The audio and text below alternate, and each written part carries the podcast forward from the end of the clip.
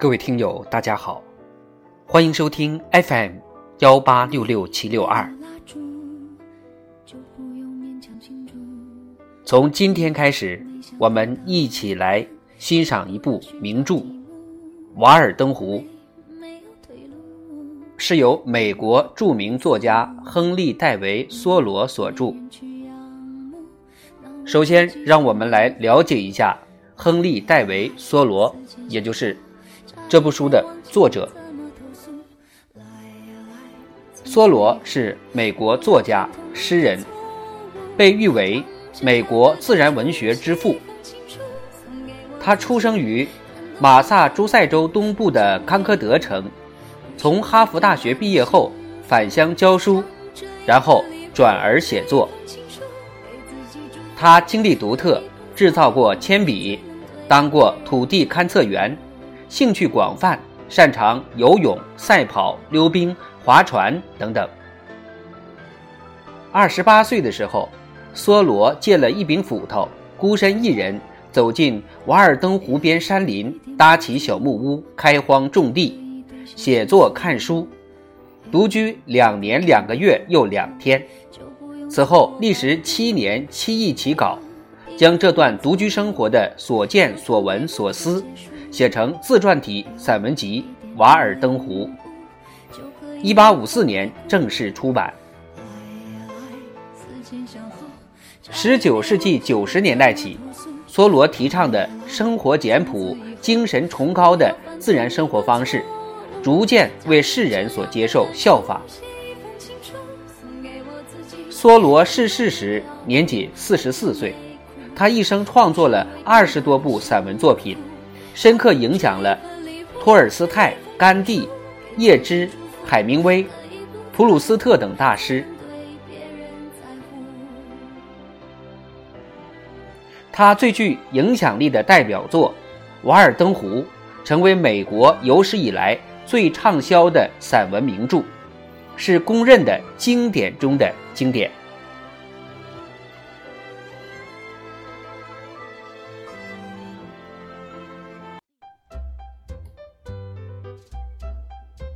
一经济学，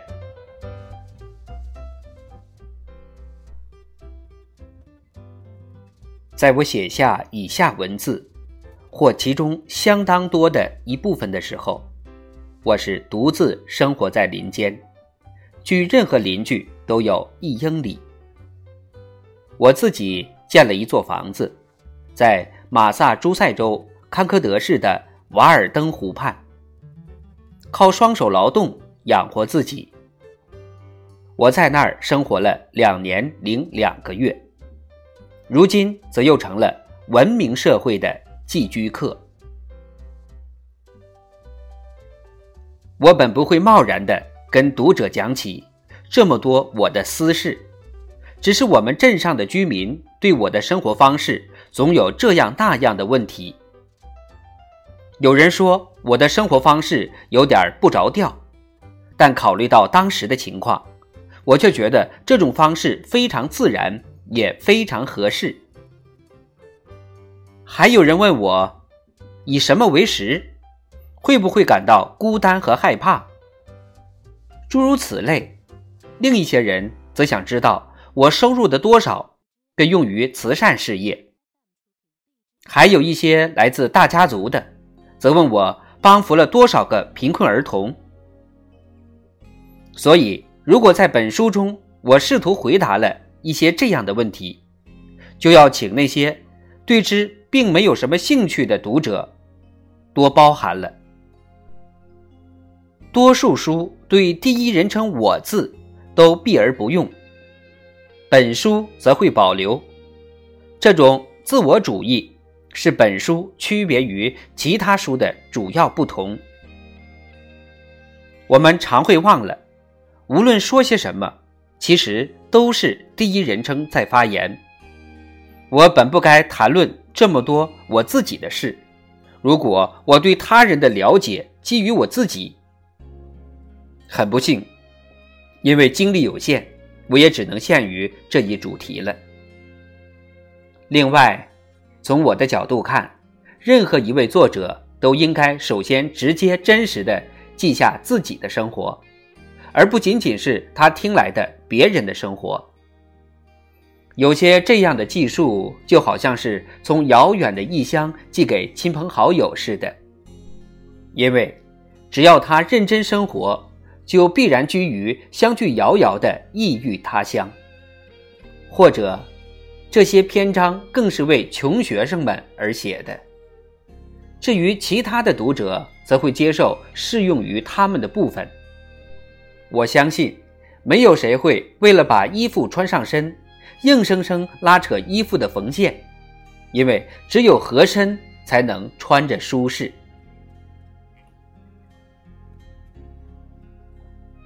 我乐于讲到的话题，并非关于远在中国或三维奇岛的居民，而是关于你们。本书的读者，据说生活在新格兰地区的人们，他们主要是关于你们的状况。尤其你们在这镇子上，在这个世界上的情况或境遇，那是什么样的情况和境遇？一定要像现在这般糟糕吗？难道没有改进的余地了吗？我到过康科德很多地方，无论在哪儿，商铺、官署，亦或是田野，看上去居民们。都在用上千种让人惊异的方式自我惩罚。我曾听说过婆罗门教徒的苦修之法：坐在四面火焰之中，双目直视太阳，头朝下，将身体倒悬在火焰之上，扭着头望向苍天，直到他们无法恢复原来的姿势，而扭着脖子，也使。除液体外的任何东西都无法进到胃里。链锁附身，终生捆在一株树下，毛毛虫一般的，用他们的身体丈量帝国广袤的土地。单脚站在柱石顶上，即便是这些有意为之的自我惩罚，也不比我日常所见的情形更令人难以置信和惊愕。与我的邻居们所承受的相比，赫拉克勒斯的十二件苦差也算不得什么，因为那终归不过十二件而已。而我却从没看见他们杀死或捕获了什么怪兽，或完成了哪桩差事。他们也没有伊俄拉斯一样的伙伴，用火红的烙铁来灼烧。海拉德的断颈，对于他们而言，一颗头被砍掉了，立刻就会有另外两颗长出来。在我看来，继承农田、房舍、谷仓、牛羊和农具是年轻人和我镇上同胞的不幸，因为这些东西来的容易，要摆脱他们的束缚却要艰难得多。他们还不如生在空旷的草场里，由野狼喂养长大，这样反倒眼目清明，辨得清是什么样的土地在召唤他们劳作躬耕。谁使他们成为土地的奴隶？当人命中注定只需寸土为生计，为何他们却要种植六十英亩的土地？为何自咕咕坠地，他们就开始自掘坟墓？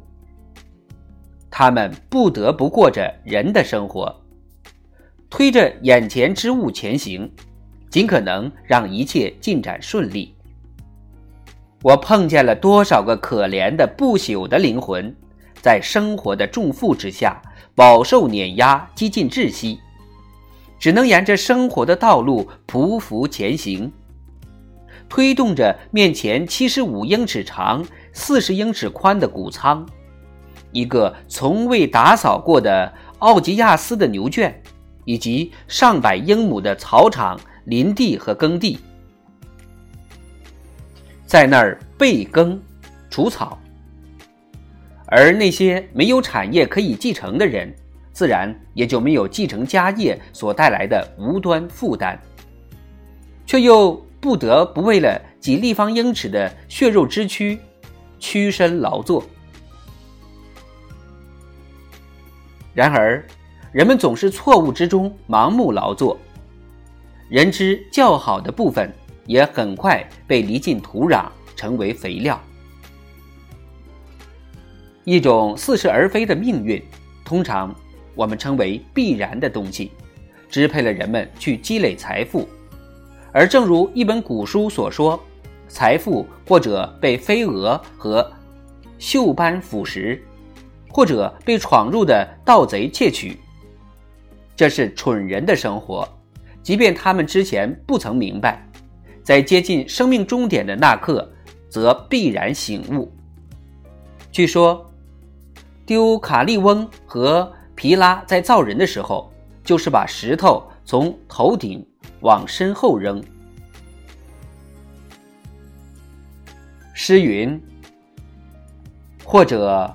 如罗莉所曾铿锵吟咏的那样，从此我们的善良之心坚硬，承受痛苦和忧戚，证明我们的躯体实是源自岩石。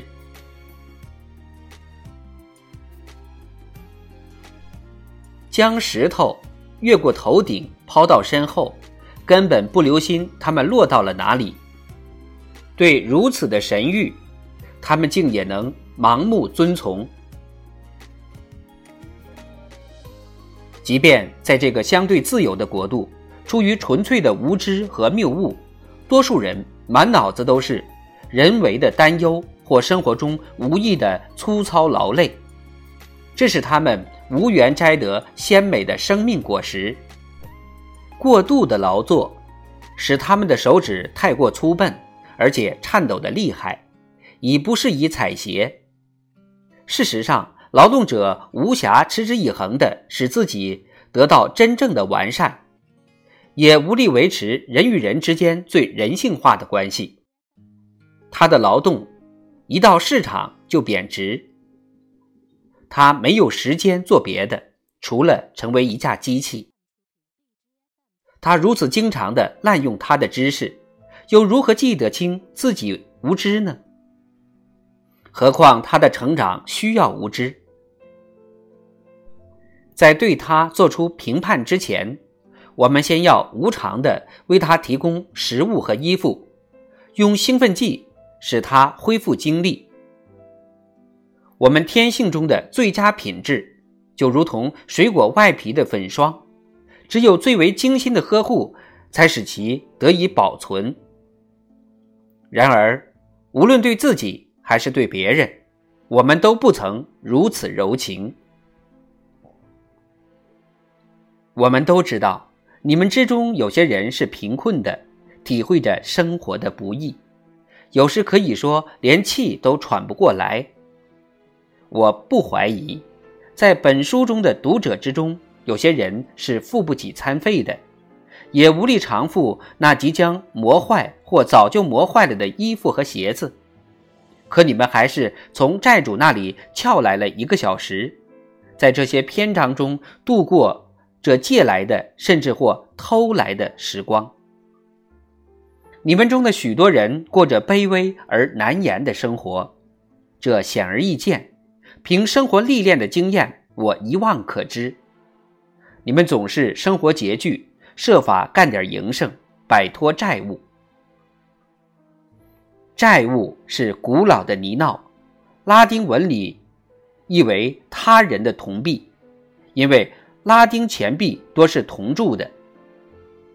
你们在他人的钱币之下生活弥留，被葬送掉，一味的承诺偿还，明天就偿还，而今天还在无力偿还中拼命挣扎。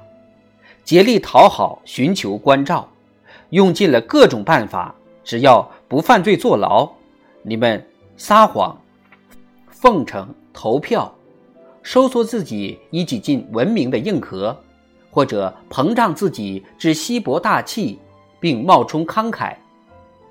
你们说服邻居，由你们为他们做鞋、帽、衣服或者马车，再不然就添些杂货。